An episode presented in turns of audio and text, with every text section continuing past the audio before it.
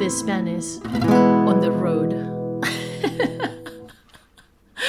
Faltaría más tocar flamenco. No, no, no, no. Bienvenido, bienvenida a The Spanish on the Road, un podcast para estudiantes de español de nivel intermedio alto en el que aprenderás muchas cositas y expresiones. Para conseguir las transcripciones de los primeros episodios de este podcast, ve a thespanishontheroad.com y suscríbete a mi newsletter. Te dejo el enlace en la descripción. Hoy quiero hablarte del autocuidado. Y es que este es un tema, pues, del que puedes hablar con tus familiares, amigos, ¿no? Y quiero que tengas este vocabulario porque me parece un tema que está como muy de moda, pero realmente es un tema muy interesante porque para mí el autocuidado no es ese hacerse las uñas o ir un día a un spa, etc. Te voy a comentar lo que es para mí el autocuidado y voy a darte unas cuantas expresiones. ¿Te parece? Pues bueno, a ver, vivimos en un mundo donde parece que siempre debemos estar haciendo algo, ¿no? Trabajando más, ocupando cada minuto, el time blocking, ¿no? Este famoso. Pero bueno, ¿y si te digo que tomarte un momentito para cuidarte es la clave para el éxito y la felicidad? Sí, sí que lo es, porque claro, rellenando, y mira, yo que soy súper, súper organizada con mi calendario, pero también incluyo el autocuidado en él porque solamente haciendo el check, ¿no? Marcando la casilla de todo lo que has realizado, no te va a llevar a la felicidad ni a cuidarte. También hay que descansar, darte momentos de esparcimiento. El autocuidado es como hacerte un favor a ti mismo, ¿no? O a ti misma. Se trata de preguntarte qué necesitas y ser honesto contigo mismo y responderte realmente qué es lo que quieres y necesitas. Simplemente puedes darte pues un respiro después de un largo día de trabajo, tumbarte en el sofá y mirar el techo. No hace falta que hagas nada. no saques el móvil, no abras TikTok, Instagram o lo que sea. Simplemente darte un respiro, dar un respiro a tu mente y descansar.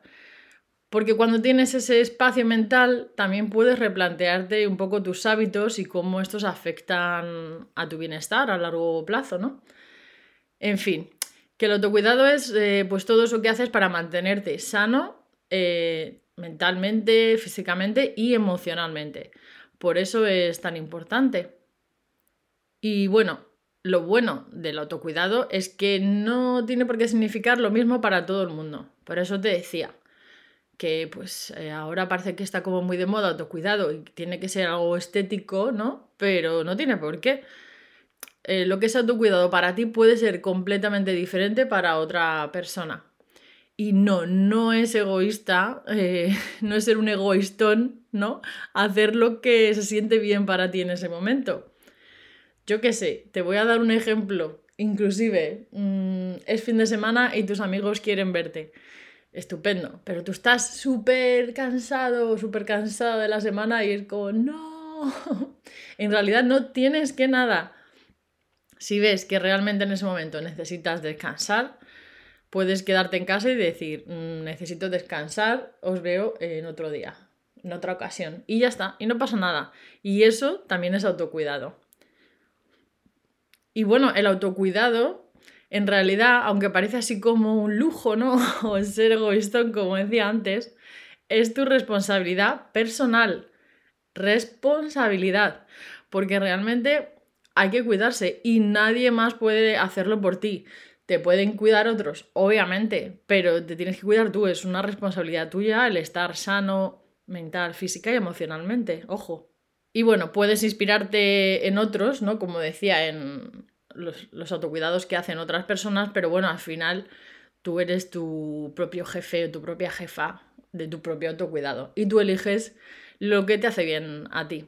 Y no te preocupes, que no significa que debas excluir a todos los demás de tu vida. Pero sí que tú eres el conductor principal de tu propio bienestar y el protagonista de tu película.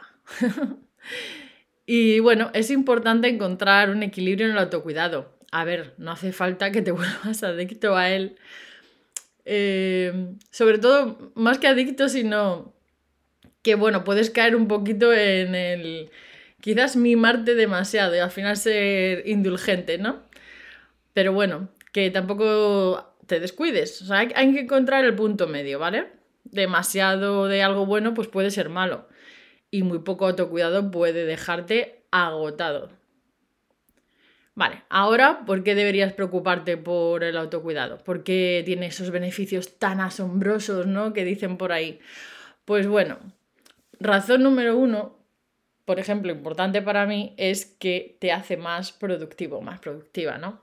Cuando te cuidas a ti mismo, pues aprendes a decir que no, que no a las cosas que no te importan tanto y tienes tiempo para lo que realmente te apasiona. Porque muchas veces decimos que sí a cosas y bueno, no sé, tú prefieres hacer otra cosa, pero es como, ah, no quiero quedar mal, voy a decir que sí a esta persona, porque claro, quiere verme, que la gente quiera verte, quiera hablar contigo o quiera lo que sea, está muy bien y es de agradecer, ¿eh? Totalmente. Pero si, por ejemplo, mm, lo que decía antes, imagínate que te dicen, eh, venga, vámonos de fiesta, pero tú pues tienes el día que dices, mira, yo la verdad que prefiero quedarme en casa leyendo mi libro en español, estudiando un ratito en español, o tocando la guitarra, trabajando en ese proyecto personal que tengo, pues hazlo, no pasa nada. Decir que no, al final mm, es decirte que sí a ti. Y esto se lo he comentado ya a alguna estudiante. Eh, que nos pasa mucho, yo creo, a, las mujeres en general, ¿no? Eh, pero bueno, también a los hombres, obviamente. Pero mira, puedes coger un post-it, ¿vale? Y en el post-it pones en un lado sí y en el otro lado pones no. Piensa que cada vez que pones el post-it dándole el sí a una persona, te estás dando no a ti. Entonces, por eso es tan importante decir que no algunas veces, ¿vale? Otra razón es que eleva tu autoestima.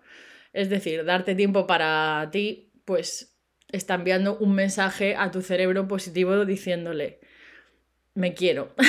y bueno, no necesitas creerte el ombligo del mundo como, soy lo mejor, me amo muchísimo. Quizás tampoco hay que irse al lado extremo, ¿no? Pero eh, es importante que te sientas bien contigo mismo, ¿vale? Y bueno, otra razón es que te ayuda a conocerte mejor. El autocuidado te obliga a pensar en lo que realmente te gusta y necesitas, como decía antes. Y te ayuda pues a entenderte mejor, efectivamente, porque relacionado con estudiar español, por ejemplo, eh, cuando tú aprendes otro idioma, también es una forma de conocerte, ¿no? Y bueno, como ya me ha comentado alguno de mis estudiantes, es eh, para ellos, por ejemplo, aprender español es autocuidado, porque es como esa hora que tienen para ellos, por ejemplo, o esos, bueno, si están con mi programa Conecta, por ejemplo, ¿no? Pues esos 15 minutitos, 20 minutitos cada día. Es una forma de dedicarse tiempo a ellos, a su desarrollo personal y también pues es una forma de autocuidado. Otra razón sería que, bueno, cuando tú tienes puedes dar, ¿no? O sea, te da para dar a los demás. si eres bueno contigo mismo, contigo misma, tienes más para dar a los demás. Y no, que no es egoísmo el autocuidado, que es generosidad. Porque al final, si tú estás cargado, puedes darle energía a otro. Pero si estás completamente vacío, pues es imposible, ¿no? Esto es como la mascarilla del avión, ¿no? La mascarilla está de oxígeno. Primero te la tienes que poner a ti. Y una vez que estás tú bien, pues ya puedes ayudar al al lado. Y bueno, pues como decía, el autocuidado viene en diferentes formas. Y yo te voy a dar algunas ideas. Porque como decía, no es solo autocuidado físico. No hace falta que vayas al gimnasio y te pongas ahí cuadrado. Pero bueno, come saludable, duerme lo suficiente, hace ejercicio, da paseos al aire libre. Y otro autocuidado que es muy popular también hoy en día, por suerte, es el emocional, ¿no? Pues mira, puedes llevar un diario, no hace falta que escribas, querido diario, dos puntos, mi día ha sido... Pero bueno, puedes llevar un diario de gratitud, por ejemplo, tres cosas por las que estás agradecido o agradecida ese día. Eh, contar un poco cómo te sientes, ¿no? Volcar ahí las emociones sin pensarlo mucho, simplemente escritura automática hablar con amigos que tengan empatía y bueno, por supuesto, permitirte llorar. Que muchas veces es como, ah, no estés triste, no llores, ¿no? bueno, esto es así como muy generalizado, ¿no? Pero, pues sí, llora. llora, límpiate las lágrimas, come chocolate y ya está, y puedes volver porque ya has transitado esa emoción y puedes moverte a otra. También está el autocuidado intelectual. Pues eso, leer un libro, ¿no? Hay gente que le gusta pues, resolver crucigramas o pues a lo mejor em, a nivel videojuegos, ¿no? Pues algún juego de, de rol también puedes hacer. En fin, cualquier cosa que esté cuidando de tu intelecto, ¿no? Aprender algo nuevo, obviamente, ¿no? Otro tipo de autocuidado es el autocuidado espiritual. Meditar, conectar con la naturaleza o reflexionar sobre tus valores y propósito Mm, no hace falta que seas un abraza árboles, pero eh, puedes intentar la meditación, no tiene por qué ser de manera como espiritual, sino bueno, pues para bajar tu número de pensamientos, por ejemplo, ¿no? Para relajarte. Conectar con la naturaleza siempre es importante porque pasamos mucho tiempo con las pantallas hoy en día. Y bueno, parece una tontería, pero reflexionar sobre tus valores también lo es, porque pues muchas veces mm, estos van cambiando a lo largo de la vida, en un periodo diferente, y es importante que, pues eso, que lleves una vida acorde con tus valores y que te relaciones con gente con las que compartes ciertos valores, porque si no la conexión no es tan, tan profunda. Y por supuesto un propósito, ya sea pues, profesional, personal, Mm, saber un poco dónde quieres ir. Para eso te puede ayudar pues, un profesional de la salud mental, por ejemplo, un psicólogo, o pues un profesional también como puede ser un coach de vida, ¿no? Y por último, el autocuidado social. Cultiva relaciones significativas. Vale, que para salir de fiesta estamos todos, ¿eh? Pero es importante que tengas relaciones de, de calidad. Mm, no sé si es fácil o no encontrarlas, depende de la época de tu vida, puede que esto cambie, pero es importante tener relaciones significativas sin duda y de calidad y buscar eh, compañías de personas que te nutran, que te sumen, que te hagan, no sé, que te hagan crecer, digamos, ¿vale? Y bueno, que en resumen el autocuidado no es un lujo, es necesario y es tu responsabilidad y es una inversión en tu felicidad y bienestar no te tienes que gastar una fortuna en ir, lo que decía, hacerte las uñas, irte un día de spa o darte una super cena. Mm, a veces simplemente solo necesitas escucharte y tomar medidas que te beneficien. Y es un hábito que yo creo que es importante que mantengas de por vida. Y bueno, ya para terminar este episodio voy a explicarte algunas expresiones que he utilizado. La palabra egoístón eh, es un término coloquial que he utilizado y se utiliza para describir a alguien que es extremadamente egoísta o egocéntrico. Es decir, una persona que se preocupa en exceso por sí misma y sus propios intereses sin pensar en los demás mucho, ¿no? Y claro, pues eso no es autocuidado. eso es ser egoísta sin más. y bueno, es verdad que en cierta dosis es común y normal, ¿no?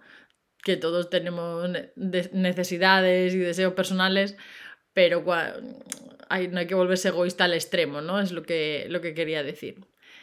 Y bueno, en general es importante encontrar ese, ese equilibrio.